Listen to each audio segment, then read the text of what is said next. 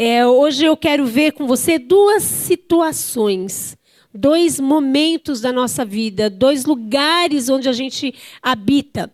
E é sobre isso que eu quero falar com você nessa manhã. E o pastor Júlio, aqui nesse momento de, de homenagem aos pais, quase que ele pregou minha palavra. quase que acho que agora, agora acabou. Mas esse é o poder e a bênção da palavra de Deus, porque ela é un, uma.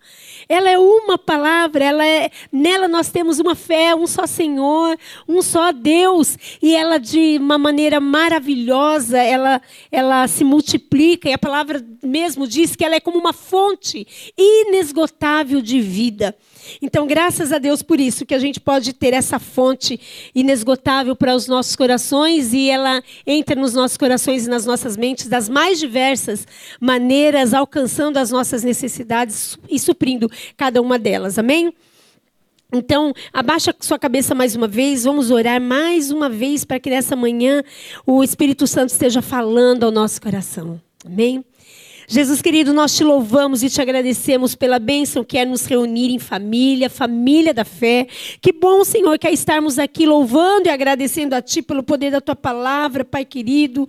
Obrigada pela Tua palavra, que é a verdade, é a luz para os nossos pés, é a nossa direção. Nós te agradecemos, Pai, porque não fomos largados aqui sem um respaldo, sem uma direção, mas temos o amado Espírito Santo que nos sustenta, que nos carrega no colo quando precisamos precisamos, que agrega em nós conhecimento de quem é o nosso Pai, o conhecimento da vida de Cristo e o quanto é bom imitá-lo, o quanto é bom amá-lo e servi-lo. Nós te agradecemos, Espírito Santo, porque é os Tu mesmo que traz a nossa vida e a nossa mente a verdade da palavra de Deus. Somos gratos por isso, porque o desejo de imitar a Jesus vem nada mais do que do Espírito Santo nas nossas vidas e nos nossos corações, queimando por esse desejo, trazendo-nos o compromisso e revelando a nossa missão de levar Cristo a todos quantos ainda não o conhecem, através de uma vida de testemunho vivo, de testemunho verdadeiro de quem é Deus.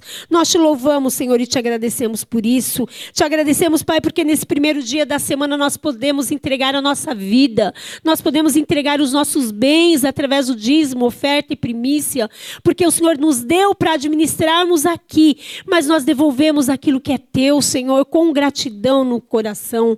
Obrigada por esse privilégio, por esse entendimento que temos, Senhor querido. Nós te agradecemos por tamanha bênção, porque podemos entregar tudo que é nosso e tudo que somos a Ti.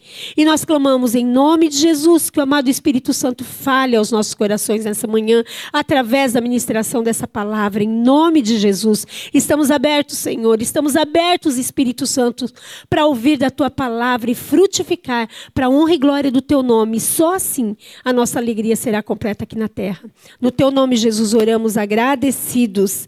Amém. Amém.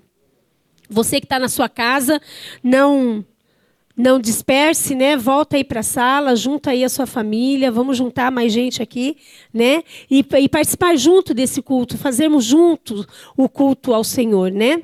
Estarmos juntos como participantes da obra de Jesus aqui na terra.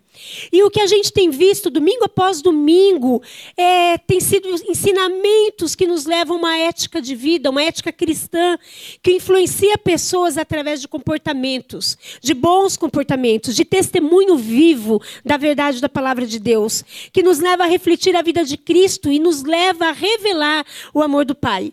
É aquilo que o pastor Júlio falou aqui, né, nessa manhã já para que outros desejem então viver a mesma relação gostosa e descomplicada que a gente tem tido com a Trindade. Por muito tempo, é, é, é, um perigo, porque por muito tempo a igreja de Jesus aqui na terra colocou que caminhar com Cristo, que ser cristão era algo muito pesado, algo muito difícil, algo impossível de viver. Então aí a gente categorizava algumas pessoas, aquele pode, aquele consegue, mas eu, eu não vou conseguir viver nunca a palavra de Deus, porque era algo pesado e complicado demais para a gente viver. Mas nós agradecemos a Jesus pela revelação da sua palavra nos últimos tempos, trazendo a simplicidade do que é viver Cristo, do que é imitar Cristo e de conhecer qual é a vontade do Pai para as nossas vidas. E você sabe qual é a vontade do Pai? Tenho certeza que você conhece a vontade do Pai. Mas, como igreja, nós precisamos ficar nos alimentando um ao outro, nos retroalimentando nessa verdade, para que o mundo não nos roube a verdade da palavra de Deus e esse entendimento de qual é a vontade do Pai para as nossas vidas. E a vontade do Pai nada mais é do que formar uma família de filhos que sejam parecidos com Cristo, com o irmão mais velho, igualzinho o primeiro filho, igualzinho. É exatamente isso, então, que Deus espera de nós: que nós sejamos uma família onde os filhos revelem o caráter de Deus, onde os filhos imitem o irmão mais velho, onde ele, sendo o nosso exemplo maior de vida, nós desejemos caminhar assim dessa mesma maneira. Ponto. Essa é a vontade do Pai nos fazer uma família abençoada e que abençoe. Jesus é filho, é o primogênito. E Jesus é nosso amigo e compartilha com a gente o coração do Pai. Essa é a revelação dos nossos dias. Jesus compartilha conosco o coração do Pai. E não é um coração que traz peso, um coração que traz acusação, um coração, um, um coração que acusa e que cobra todos os dias da nossa vida. Não. É um coração amoroso. É um coração de um pai que dá direção. É um coração de um pai que alerta as nossas vidas. É um coração de pai amoroso que nos ama incondicionalmente. Nos amou entregando o nosso irmão mais velho para que nós fôssemos salvos e resgatados, mas continua nos amando hoje. E a palavra de Deus diz em João 15, 11, e durante dois domingos nós vasculhamos essa palavra de uma maneira muito detalhada, que era sobre o fruto. Diz lá em João 15, 11: Eu estou dizendo isso para que a minha alegria esteja em vocês e a alegria de vocês seja completa. Olha que coração amoroso do Pai. Jesus revelando isso para a gente. Deus quer que a gente tenha alegria completa todos os dias. Deus quer que, mesmo com luta, com problema, com dívida, com saúde às vezes meia-boca, a alegria não seja roubada de nós. É isso que Jesus quer para a nossa vida como cristão. É isso que Ele espera para nós. É isso que Ele pensou e planejou para nós. E pagou um alto, alto preço para que a nossa alegria fosse completa. Amém? É isso que Deus tem para minha vida e para tua vida, meu querido. A alegria completa. Então nós aprendemos aí com o pastor Júlio durante dois domingos como a gente tem alegria completa, né? Através de estarmos ali ligado e ainda está aqui aquela folhinha. Ainda está aqui a folhinha. Porque se a gente se desligar do ramo, a gente fica assim, a gente seca. E não vem você falar que não seca, não. Que você molha em casa. Não é verdade, a gente seca. Que a gente esteja ligado à parreira, que a gente esteja ligado à verdade de Cristo, que a gente esteja ligado na comunhão dos irmãos, na igreja, que a gente esteja ligado para que a gente seja alimentado dessa seiva poderosa que é a verdade da palavra de Deus. Amém? é, terceira João, terceira epístola de João 1:4 diz assim: Nada me alegra mais do que ouvir que os meus filhos vivem de acordo com a verdade. Nada me alegra mais do que ouvir que os meus filhos vivem de acordo com a verdade. O trabalho do Espírito Santo, então, nesses dias, é nos fazer entender a verdade do Senhor, a verdade da palavra de Deus, formando em nós, então, pessoas maduras, maduras espiritualmente, que busquem dia a dia aperfeiçoar a sua caminhada com Cristo e serem identificados com as mesmas características que Jesus tem. As mesmas características é o que o Senhor quer que nós tenhamos, é o que o Espírito Santo nos ajuda. Nós não estamos sozinhos, nós não vamos na, na força do braço, nós não, não vamos nas nossas convicções, nós vamos na instrução e nós vamos na capacitação que o Espírito Santo de Deus dá sobre as nossas vidas. Amém? Então nós somos indesculpáveis. Nós temos o Espírito Santo para nos acolher, para nos abraçar, para nos encher, para nos fortalecer e nós não podemos largar dele em momento algum da nossa vida, porque aí então, isso que o Senhor revelou para nós aqui em 3 João, nada me alegra mais do que ouvir que meus filhos vivem de acordo com a verdade, se torna uma realidade na nossa vida. 1 Timóteo 2,4 também diz a mesma coisa, com outras palavras. Diz assim: Deus deseja que todos os homens sejam salvos. Todos. Todos. Eu, você e mais todos quantos estão vivos. Deus deseja que todos os homens sejam salvos e cheguem ao pleno conhecimento da verdade. Então, o que eu falei para você que hoje nós vamos falar de dois lugares, um deles é a verdade. E o outro você vai, vai entender o que, que é. Como uma família, então, filhos do mesmo pai, vivendo o tipo de vida que Jesus ensinou e viveu, nós podemos então permanecer neste lugar, que é a verdade. Quando nós desejamos nos parecer com Cristo, verdadeiramente com Cristo, nós vamos então tendo sinais de maturidade. A gente olha é, para o irmão mais velho e a gente fala, ah, eu quero ser como ele. Eu conheço histórias de família e de irmãos mais novos que se frustraram com irmãos mais velhos. E eu posso contar aqui várias pessoas que eu conheci e que nós tratamos, que tiveram aqui uma experiência ruim com o irmão mais velho dele, ali filho do mesmo pai dele. Ele falou: Olha, eu confiei, olha, eu, eu, eu me espelhei nele, ele me frustrou. Quando eu mais precisei dele, ele me abandonou. Então, muitas vezes, esse tipo de experiência faz a gente achar que o nosso irmão mais velho também vai nos abandonar. O nosso irmão mais velho, Jesus, também vai nos frustrar. E isso é um engano, porque Jesus Cristo, ele já viveu aqui, já passou com uma vida ilibada, uma vida sem mácula, sem pecado. Nele nós podemos e devemos nos espelhar. Não vai haver frustração, amém? Então, que se você for marcado por um irmão terreno, tira isso. E o amor do teu irmão mais velho até te ajuda a perdoar o teu irmão terreno, amém? Então nós devemos buscar a estatura desse varão perfeito, Jesus Cristo. E o apóstolo Paulo fala em Efésios 4,13 assim: Até que todos cheguemos, cheguemos à unidade da fé e do pleno conhecimento do Filho de Deus, Jesus. A perfeita varonilidade, a medida da estatura da plenitude de Cristo. Então, enquanto a gente não alcançar isso, a gente não pode desistir. Pode ser que eu erro Pode ser que eu errei ontem, pode ser que eu erre hoje, mas eu tenho que me levantar e falar: Senhor, me perdoa. Eu ainda quero atingir essa estatura da plenitude de Cristo. Então, se nós estivermos enxertados na videira, como nós aprendemos aqui, nós vamos ter o discernimento do Espírito Santo para quando errarmos, corrermos para a cruz e pedirmos perdão. E aí a nossa caminhada vai continuando. Isso é caminhar com Cristo. Não é tão complicado como muitas vezes nós aprendemos. Isso é caminhar com Cristo, é desejar chegar na mesma fé e no pleno conhecimento de Jesus, nos parecer com Ele, na plenitude que Ele é, para que Ele seja em nós. O Espírito Santo, então, pode formar em nós, basta nós deixarmos, Ele formar em nós essa identidade, a identidade de Cristo em nós. Que você nunca duvide dessa verdade, amém? Que você nunca se sinta incapaz disso.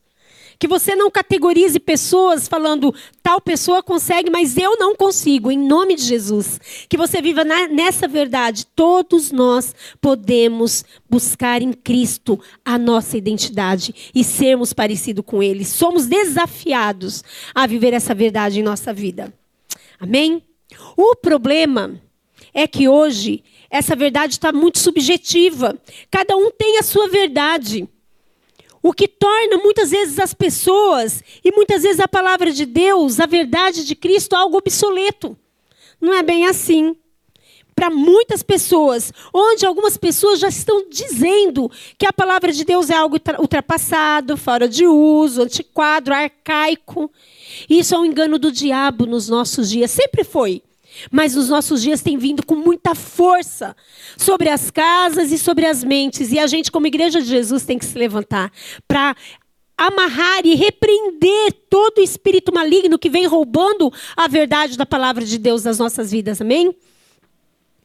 Porque a, a, a tecnologia, a ciência tem avançado de uma tal maneira que tem tomado o lugar e a função que a palavra de Deus nunca pode ser tirada da nossa vida. O lugar da verdade é sempre a palavra de Deus na nossa vida. E Deus quer que nós andemos em linha com essa verdade, porque só a verdade, só na verdade de Cristo nós somos verdadeiramente livres. Só em Cristo nós somos livres. João 8:32 diz: "E conhecerão a verdade, e a verdade vos libertará." Jesus Cristo é a verdade.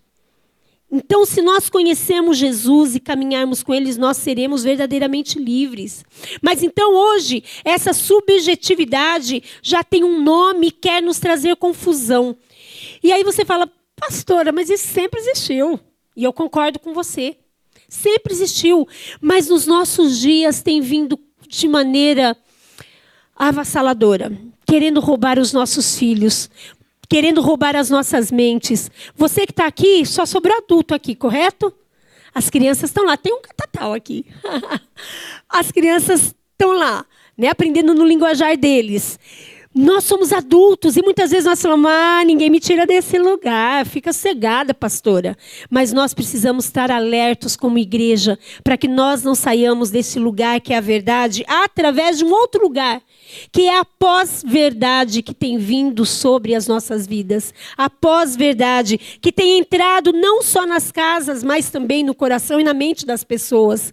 Que tem causado estragos absurdos. E se nós, adultos, não atentarmos a isso, isso se nós não cuidarmos, a palavra diz: aquele que pensa estar em pé, cuide para que não caia. Então, que nós não caiamos nesse engano da pós-verdade. Eu vou descrever um pouquinho sobre ela para você. Talvez você já conheça muito bem, mas hoje um alerta da parte do Senhor para os nossos corações em relação a isso, porque é perigosíssimo, vem com força devastadora e nós precisamos estar atento e denunciar esse engano. Então, pode ser que não te pegue, pode ser que não me pegue, mas e os nossos filhos e os nossos netos? E tantas outras adolescentes e crianças que se deparam conosco e às vezes vêm com um discurso tão certo, um discurso tão firmado nelas mesmas, que a gente bambeia as pernas na hora de falar, fala, meu Deus, como que essa pessoa vem com isso tão firmado na sua mente? Então nós precisamos estar muito certo do lugar que nós vivemos, na verdade de Cristo, amém? Então o que, que é a pós-verdade. O mundo vive na era da pós-modernidade, né? E a igreja está inserida nisso. E o que é a pós-modernidade? É um conceito que traz a dissolução da referência da razão. Então, aquilo que era razão passa a não ser tão verdade mais na nossa vida. E, e Zygmunt Bauer ele diz como uma modernidade líquida. Nada mais é tão certo, nada mais é tão verdade. O que, que, é a razão nas nossas vidas e no nosso coração? Razão é a capacidade da mente humana que permite chegar a uma conclusão.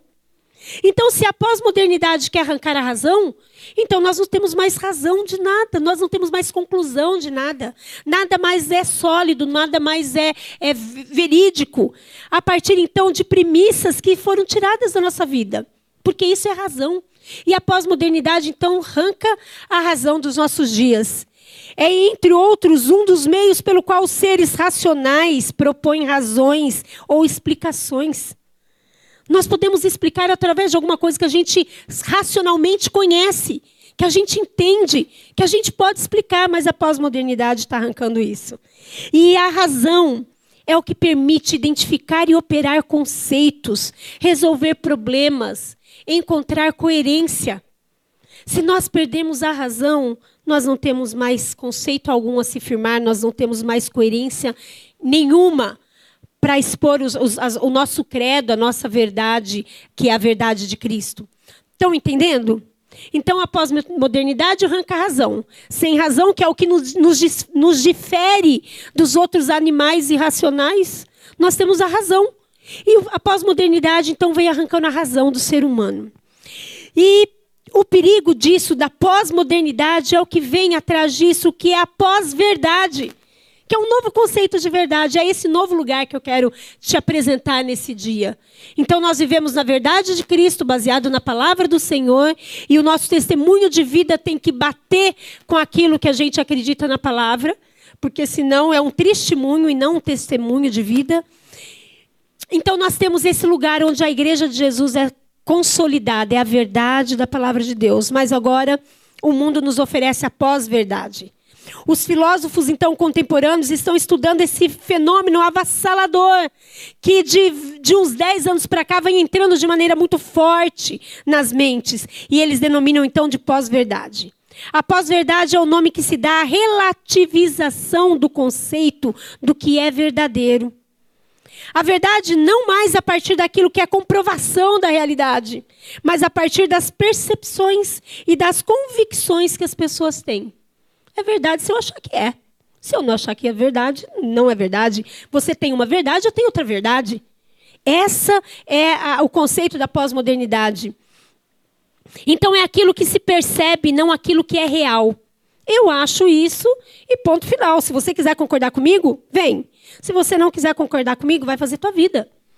Porque você tem a tua verdade, eu tenho a minha verdade. A pós-verdade, ela aparece daquilo que era um pensamento renascentista. Esse pensamento carrega em si o seguinte: eu não preciso comprovar para que eu tenha uma veracidade em algo, porque eu sou iluminado por crenças, por aquilo que eu acredito, que permitem que eu enxergue aquilo que é verdade. Se eu acho que isso é verdade, ok. Você acha também? Então dá para a gente caminhar junto. Eu acho que isso não é verdade. Você não acha? Opa, vamos caminhar junto. Mas as verdades, elas são, então, elas não têm mais base no concreto. Elas não têm mais base naquilo que é palpável, naquilo que é sólido. E isso é extremamente perigoso. E se nós não tivermos entendimento que hoje existe esse outro lugar, a gente vai sendo enganado e levando sem perceber. A gente fala, não dá nada, não. Né? É, é uma maneira de ver a verdade. E a gente então vai desconstruindo tudo aquilo que a palavra de Deus nos mostra com, com, com concretude do que é real. A pós-verdade, então, é um termo que se usa agora para que as pessoas possam justificar-se naquilo que elas acreditam. Creem nas suas convicções mesmo, ainda que não sejam comprovadas com a realidade que a gente chama de concreto, que é verdade, o que é concreto, que é sólido, né? Isso é uma base muito frágil que faz com que elas assegurem que elas acreditam que sejam verdadeira. Não é mais uma comprovação, é uma percepção daquilo que elas veem nos fatos. Então, tá, tá dando para entender? Foi confuso? Deu para entender? São os dois lugares. A verdade, que é Jesus Cristo, o caminho, a verdade, a palavra de Deus, que é o Verbo encarnado, e essa pós-verdade que traz essa bagunça toda. E se a gente não cuidar, a gente vai ficar permeando entre a verdade e a pós-verdade. E aí a nossa vida então vai ficando complicada assim. Aí sim é difícil servir a Jesus. Aí sim é difícil caminhar com Cristo. Aí nós entramos então num novo momento da igreja. Antes era tudo um peso. Agora tudo pode. E a gente fica perdido nesse meio.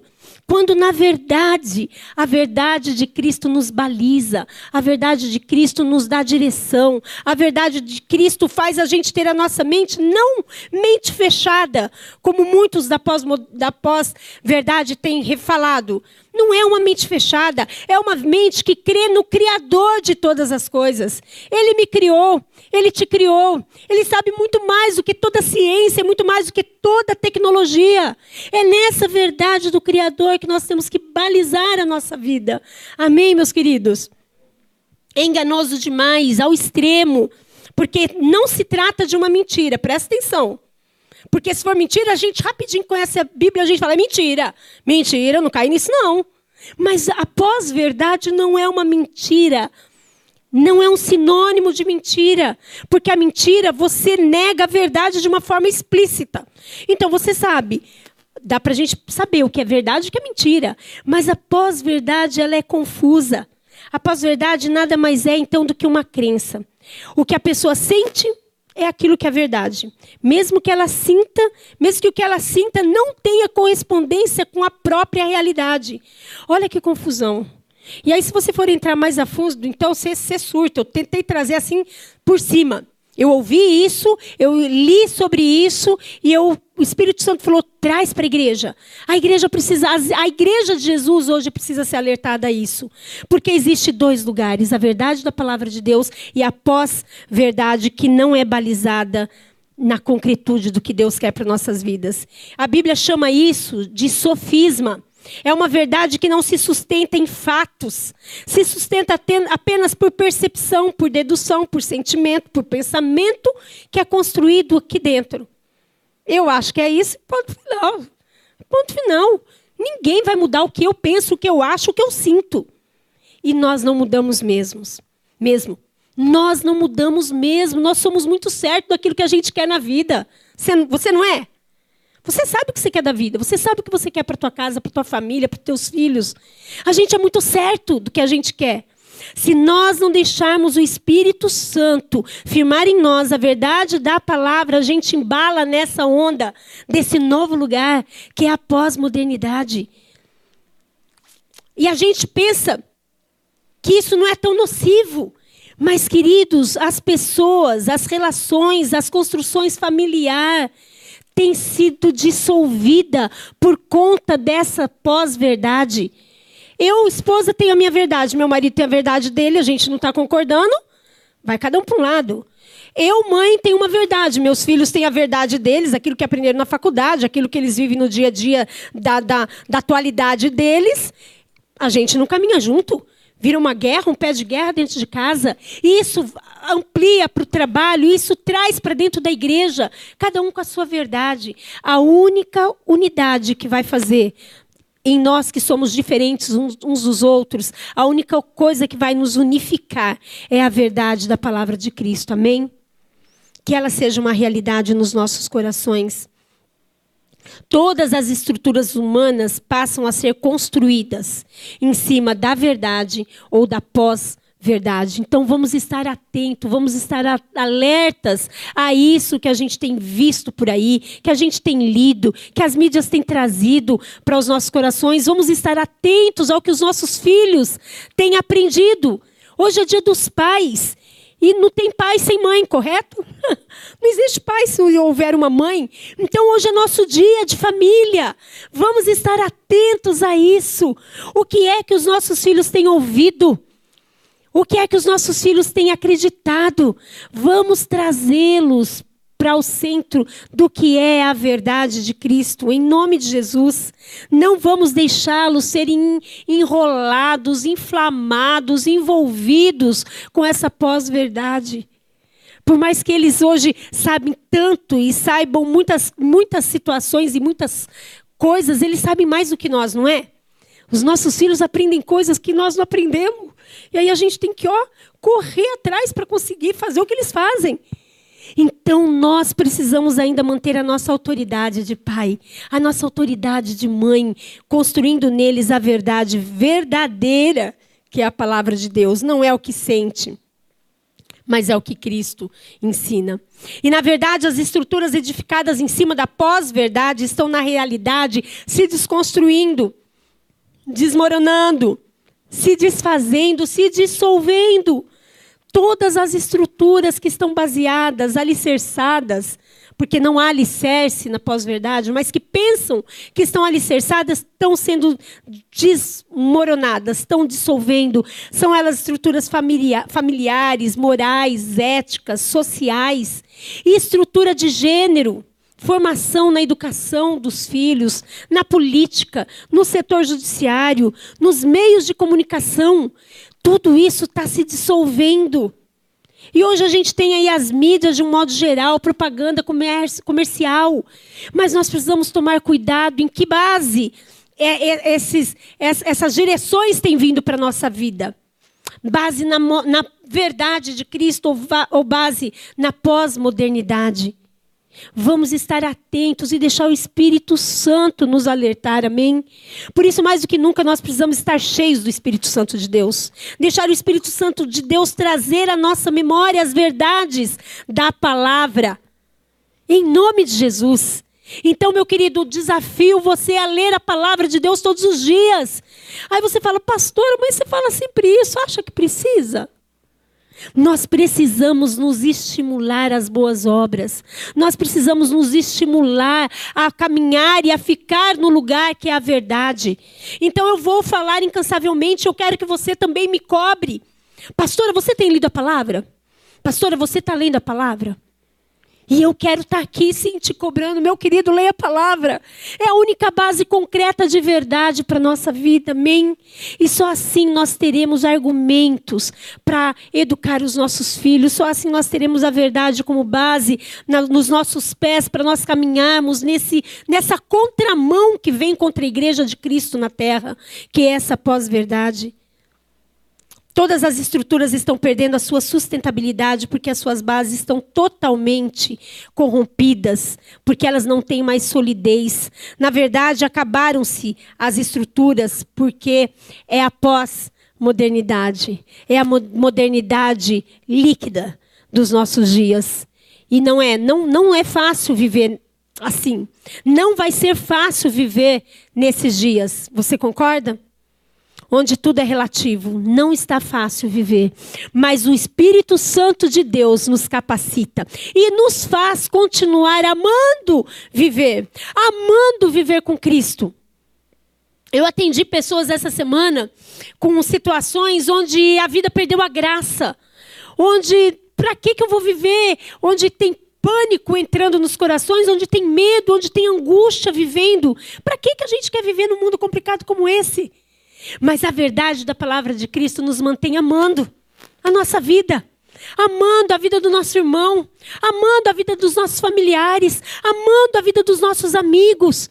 Porque viver é, é, é revelar Cristo através do nosso dia a dia, amém?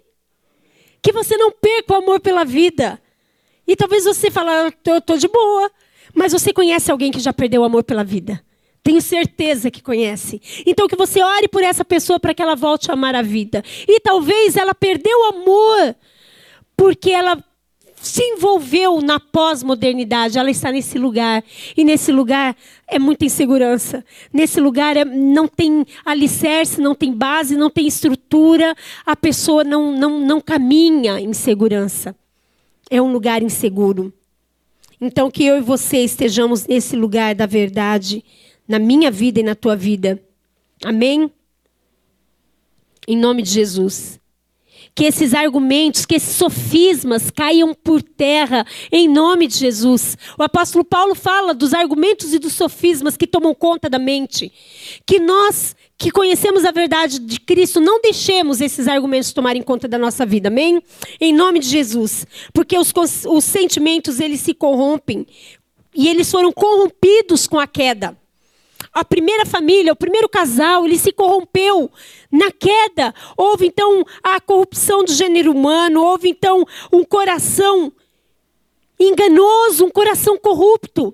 Mas Deus nos convida, como igreja de Jesus, a ser família que vai contra essas posturas, que vai contra é, esses enganos, esses sofismas que tomam conta das famílias.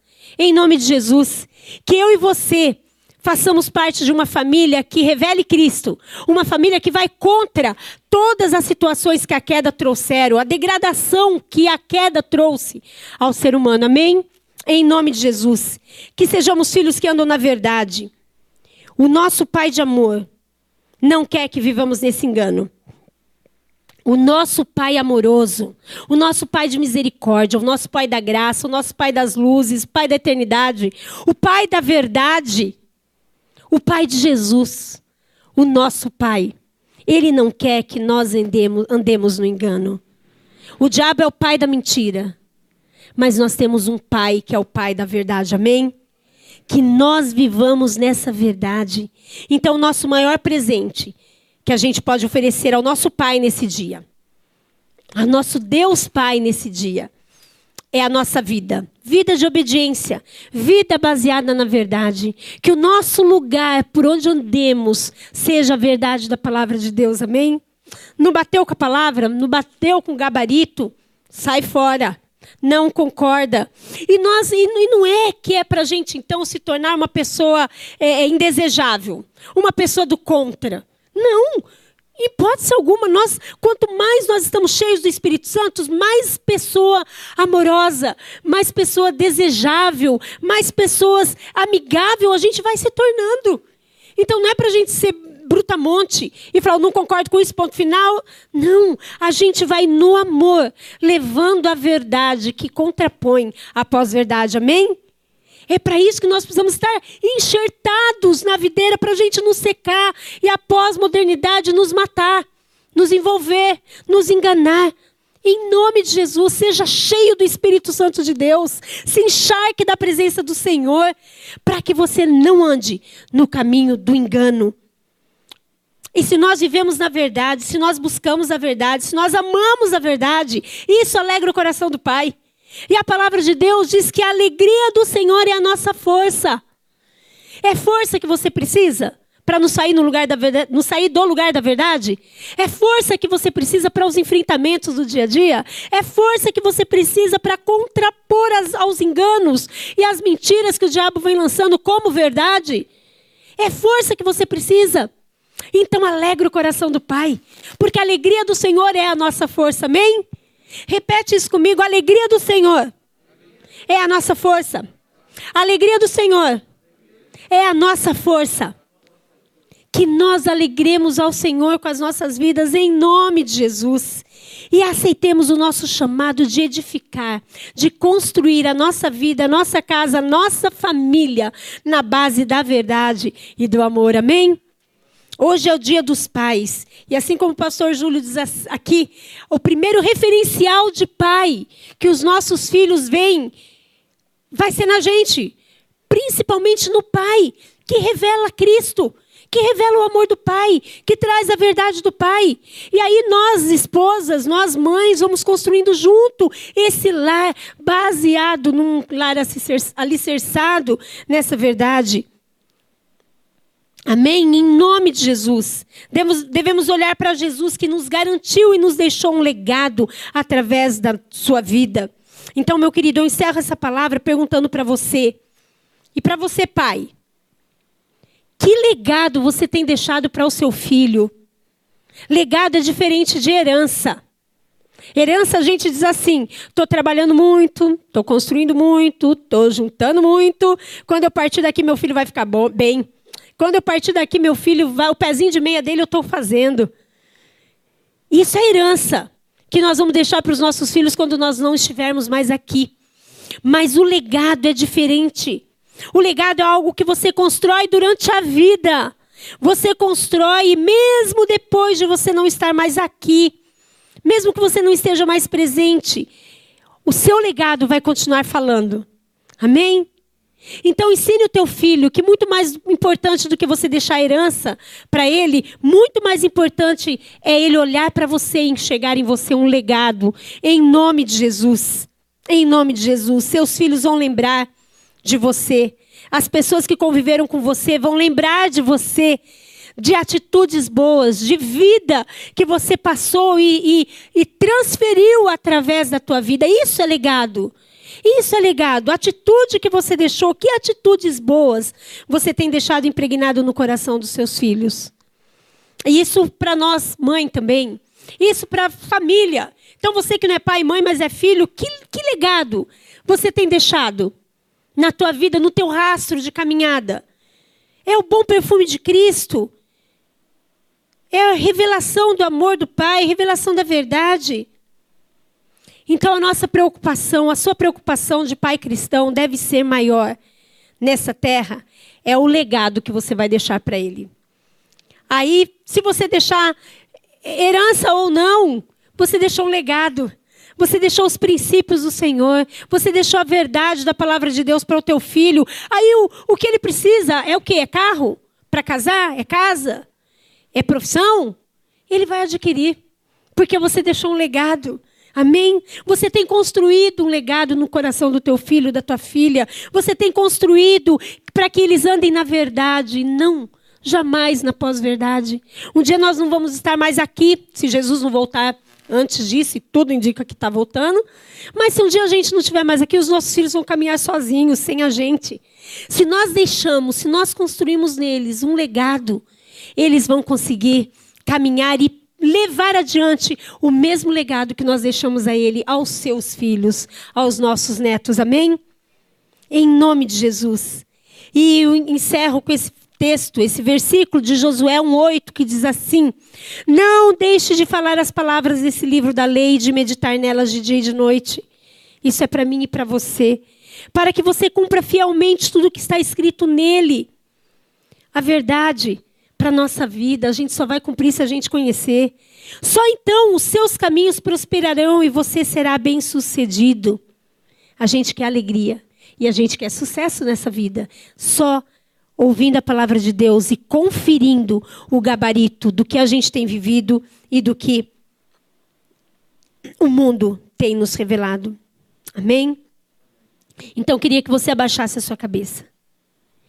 Pense nisso.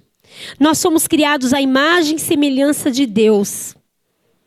Nós somos criados à imagem e semelhança de Deus. Você acha que Deus não iria deixar para nós a maneira de como sermos filhos bem-sucedidos, felizes, que andamos na verdade? Ele diz assim: vocês vão ser prósperos, vocês vão ser abençoados, vocês vão ter uma família abençoada, vocês vão ter uma família que ande em harmonia, vocês vão ter vida que impacte outras vidas, vocês vão deixar um legado na vida para os seus filhos, e é isso que eu vim dizer aqui nessa manhã para você. Eu não vim te trazer dúvida, não vim te trazer medo sobre o mundo que nós estamos vivendo, mas eu vim fortalecer no teu coração, na tua mente, que você não deve deixar teus pés se moverem da verdade da palavra de Deus. E o Deus que nos fez a imagem e semelhança dele é o Deus que nos garante toda sorte de bênção. Toda sorte de bênção. Em nome de Jesus. Em nome de Jesus. Que nós escolhamos de maneira sábia a verdade do Senhor, o lugar da verdade, em nome de Jesus. Em nome de Jesus.